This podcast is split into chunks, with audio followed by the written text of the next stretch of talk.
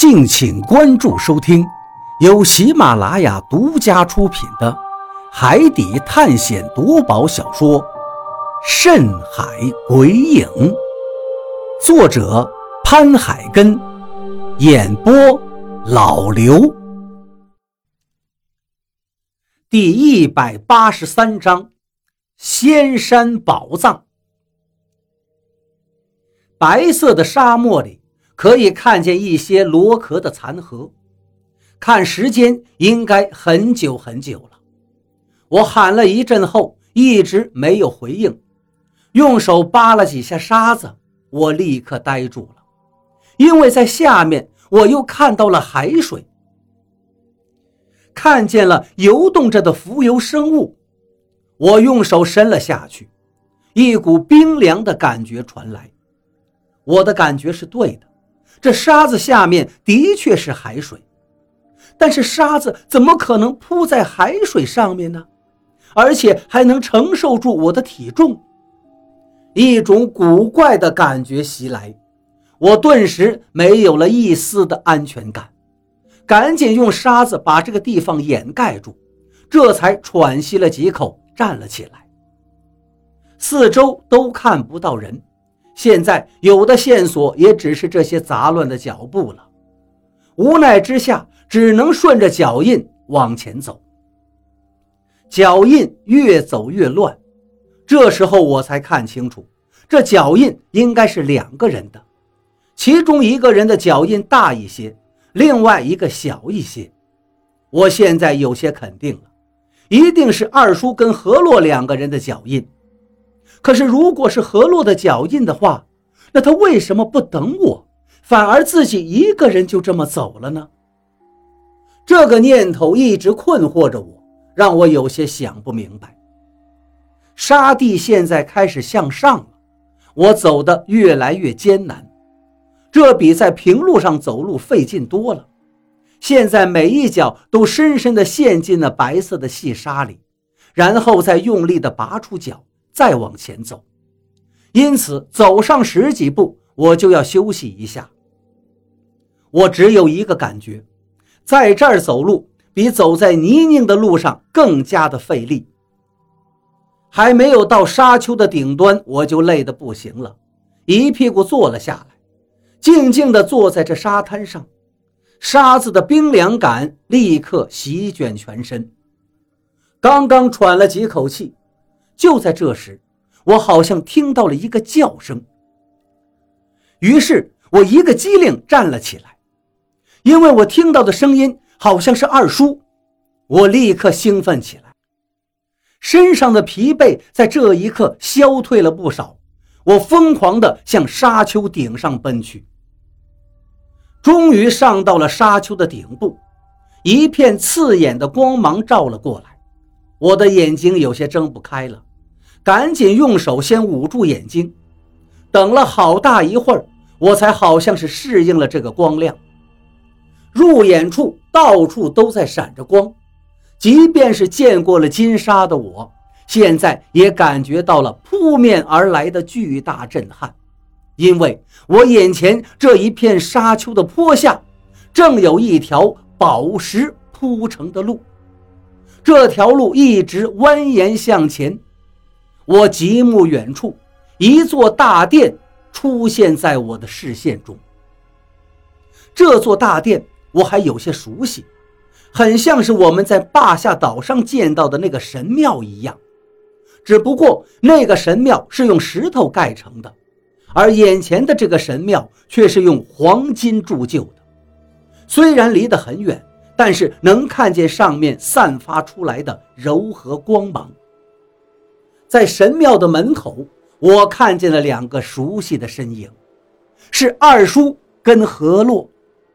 我再也不能等了，直接就向下面奔了过去。宝石铺成的路并不好走，但是比刚才的沙子路走着还是强了很多。我一路狂奔，终于到了神殿不远处。二叔，何洛。我喊了一声，二叔回头看了我一眼，看见他那熟悉的脸，我顿时喉头哽咽起来。二叔！我疯狂地喊了一声，直接冲到了他的近前。无论二叔之前做了什么，这一刻我都原谅了。亲人相会的时候，那些事情已经不重要了。一个踉跄，我扑倒在了地上，用手紧紧地抱住了二叔的腿。二叔又喊了一声，眼泪就像开了闸一样，怎么都止不住了。一只粗大的手抚摸在我的额头上。小雨，你怎么也跟上来了？你的脸怎么了？二叔的声音还是那么熟悉。二叔，我找你找的好苦啊！你为什么骗我呀？你让我好找。我哭着喊着，二叔微微的蹲下来。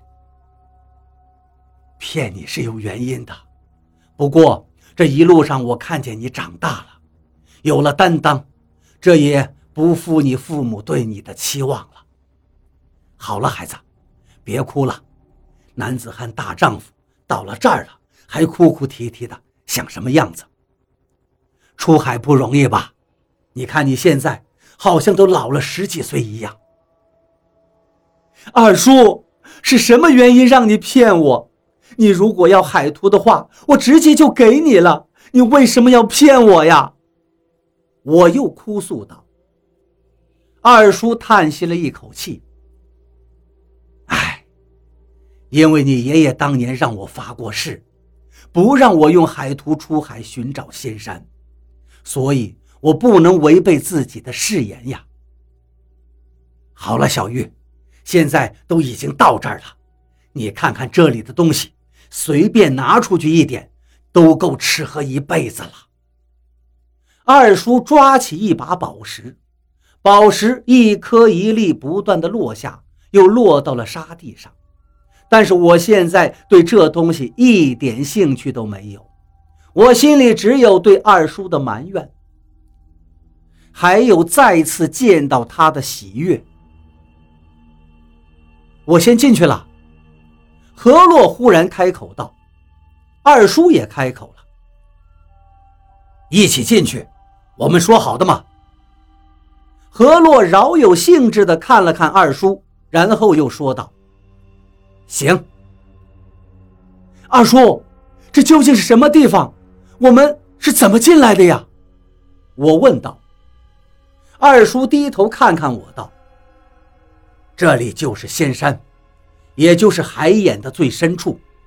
当年你爷爷只是到了仙山的外围，但是他带来的人也死了个七七八八。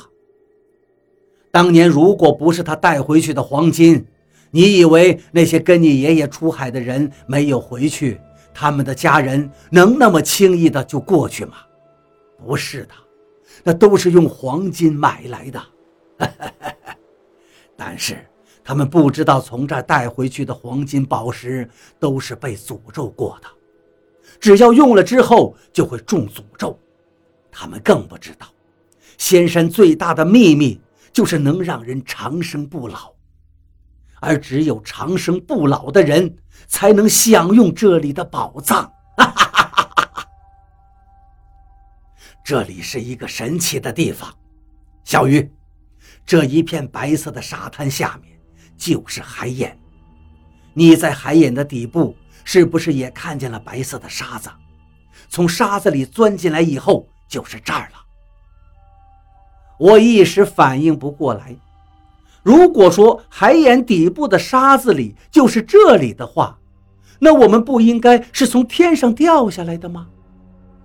可我抬头看了看天，上面只是灰蒙蒙的一片，什么都看不见，而脚下的沙子却又真实的存在。你可以把这里看成是一个颠倒的世界。二叔说着，从地上抓起一把白色的沙子，接着让沙子从他的手心里快速的滑落。这些沙子呀，可不是普通的沙子。如果回到你醒过来的地方，扒开沙子就可以看见海底，就可以看见水。当时那里好像是有一层无形的透明的东西，把海水跟这边隔开了，而且是颠倒的。这也可能就是仙山的神奇之处了吧？二叔把我从地上拉起来，接着说道：“走吧，小雨，让我们一起见识见识仙山的真面目，看看仙山究竟是不是能让人成仙。”他说话的语气里带着激动。何洛先进去，大殿里很是空旷，只在最深处有一个巨大的座椅，而在四壁上可以看到很多的壁画，当然上面也有文字，只不过上面的文字都是和之前看到的一样，我当然都看不懂，只有何洛能懂。四周墙壁上的壁画也都镀了一层金色，甚至有些地方都是用宝石拼对出来的，一定是费了不少功夫。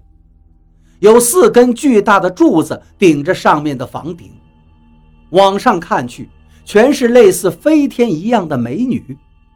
而在这些美女环绕之中，我看见了一个清瘦的人坐在一个巨大的椅子上，在他脚下。